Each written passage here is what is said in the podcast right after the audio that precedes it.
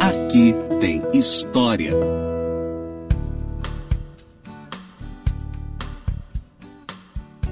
Olá, eu sou a professora Rafaela Machado e esse daqui é mais um podcast do Aqui Tem História. No episódio de hoje a gente vai falar sobre Benta Pereira, a heroína dos campistas. Qual campista já não ouviu falar em Benta Pereira? Mas você sabe quem foi essa mulher e qual feito tão importante teria feito ela para herdar o título de heroína dos campistas? É sobre ela que a gente vai falar hoje. Benta Pereira é uma das figuras mais célebres da história de Campos. Conhecida por muitos como a heroína dos campistas, tornou-se símbolo das lutas pela terra empreendida pelos habitantes da então Vila da Paraíba do Sul, no famoso levante ocorrido naquela capitania no ano de 1748, contra o então donatário quarto Visconde de Asseca. Muito se discute atualmente, inclusive nos meios acadêmicos, qual seria o real papel desempenhado por Benta e por sua família, os Manhãs Barreto, na série de acontecimentos que culminaram com o levante de 48. Mergulhada em versões que por vezes elevam a sua figura a uma posição de heroína, matrona dos campistas, e outras que tendem a diminuir quando não menosprezar o papel articulador desempenhado por ela naqueles acontecimentos, Benta ainda precisa ter sua história melhor conhecida por nós. No ano de 2015, passado então 267 anos do levante, a Câmara Municipal de Campos descobriu em um de seus cofres, originalmente do cartório do segundo ofício, documentos manuscritos que datavam dos séculos 17 e 18, desaparecidos por cerca de 70 anos.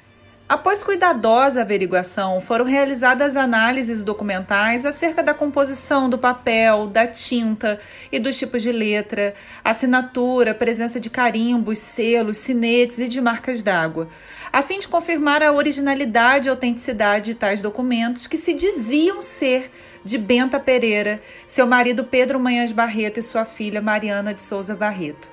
Após essa cuidadosa averiguação, constatou-se que de fato os documentos em questão eram autênticos e originais. Sobre Benta Pereira, podemos afirmar que sua documentação constava de três volumes, a saber: Testamento datado de 1752,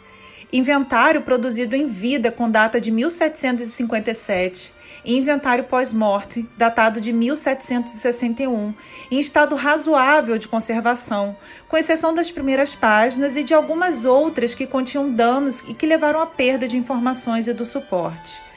A partir das informações contidas nessa documentação, foi produzido o livro Benta Pereira em Documentos, permitindo-nos escrever sobre a história da heroína dos campistas através da sua própria apresentação, dos seus problemas e mazelas de sua fé e sua crença, como também pela forma dela enxergar o mundo.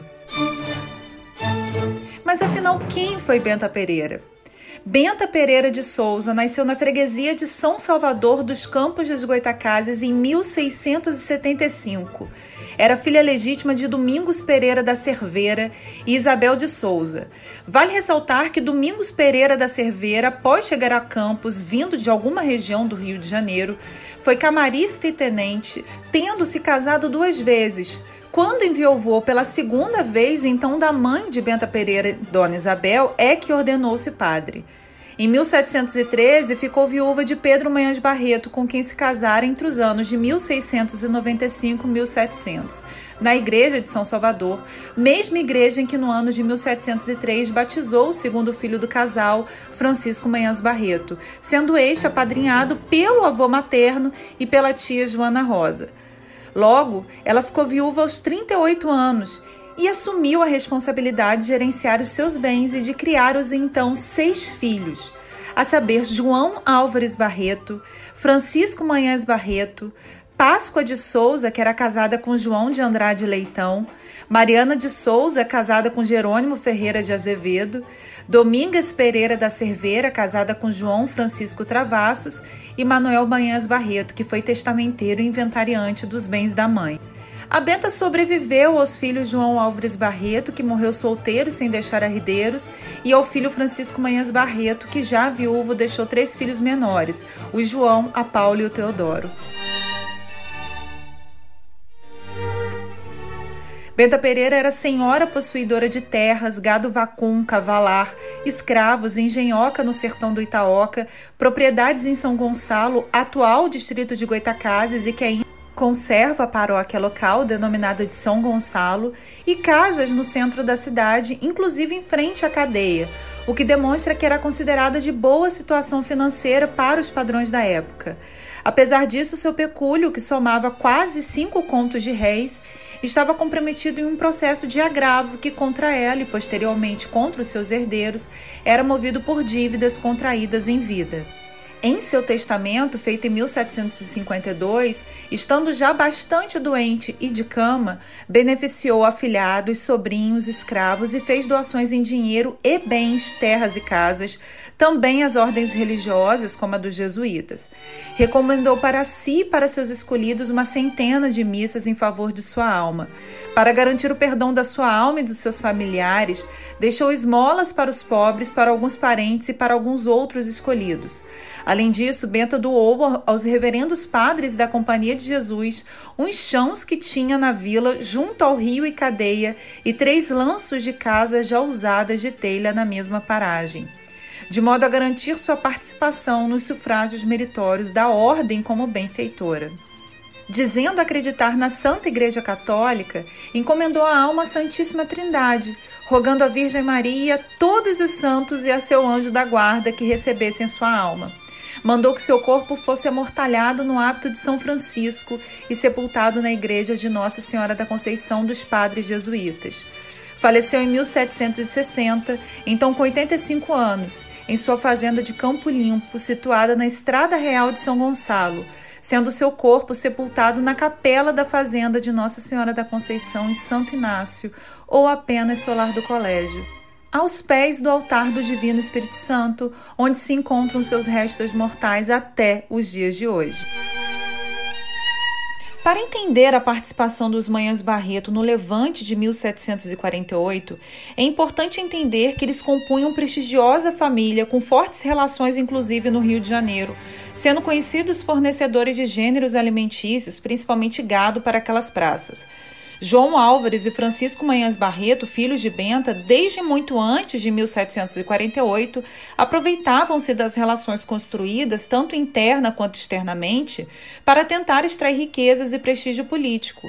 Soma-se a isso o fato de que, cada vez mais fortalecidos a partir da constituição de uma base sólida de relacionamentos, inclusive com o governador do Rio de Janeiro, Luiz Bahia Monteiro, a família dos Manhãs Barreto recorrentemente aumentava, segundo nos mostram os documentos, as reclamações contra a tirania dos sucessivos viscondes de Aseca. Certamente, os motivos iniciais que fizeram com que ela e muitos dos seus se voltassem contra os viscondes de Aseca estão relacionados às abusivas cobranças de impostos por parte destes, à tirania com que agia e, posteriormente, às perseguições empreendidas contra seus filhos.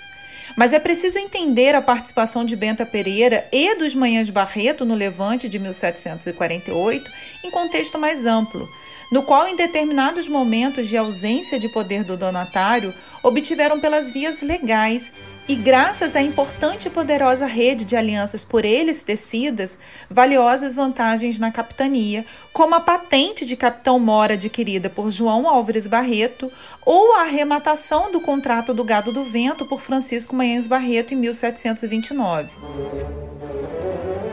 O que se percebe é que o processo de lutas que teve seu auge com o levante de 1748 assentou raízes anteriormente no intricado processo de ocupação da terra, principalmente a partir de 1648, portanto 100 anos antes, quando se realizou escritura de composição entre o governador do Rio de Janeiro, Salvador Correia de Sá e Benevides, o Velho, dois dos chamados sete capitães e as ordens religiosas dos beneditinos e jesuítas.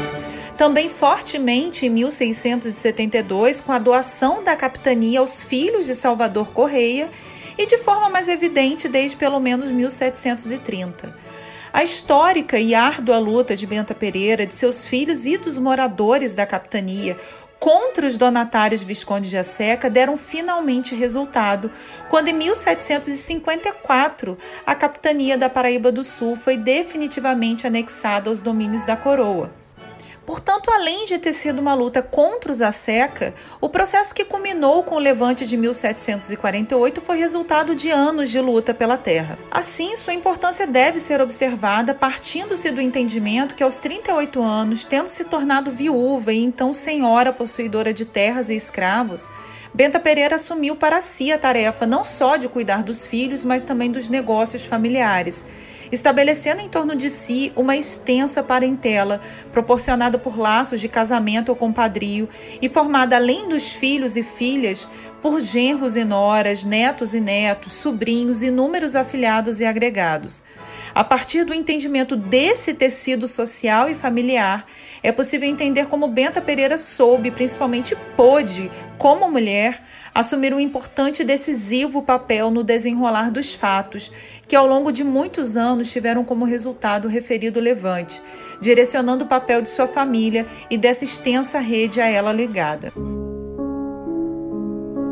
Se Benta Pereira de fato pegou em armas e liderou ela própria montada a cavalo pelas ruas de Campos o famoso levante de 48, não temos dados documentais que sejam satisfatórios para nos dar essa resposta.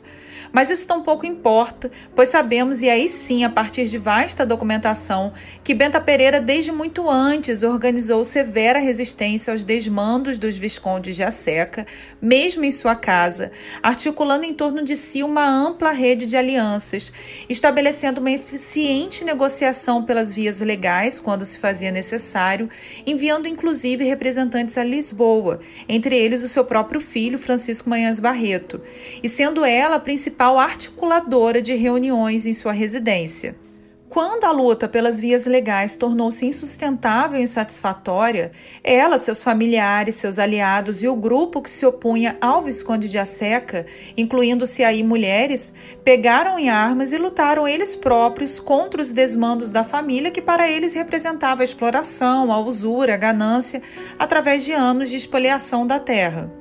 Como bem deixou registrado Alberto Lamego Filho, a sua intrepidez e a fúria de seu povo, cavalaria, peões, escravos, os bandos do Visconde, incompletos se dispersam, e batidos de rua em rua, debandam campo afora em correria pela vida.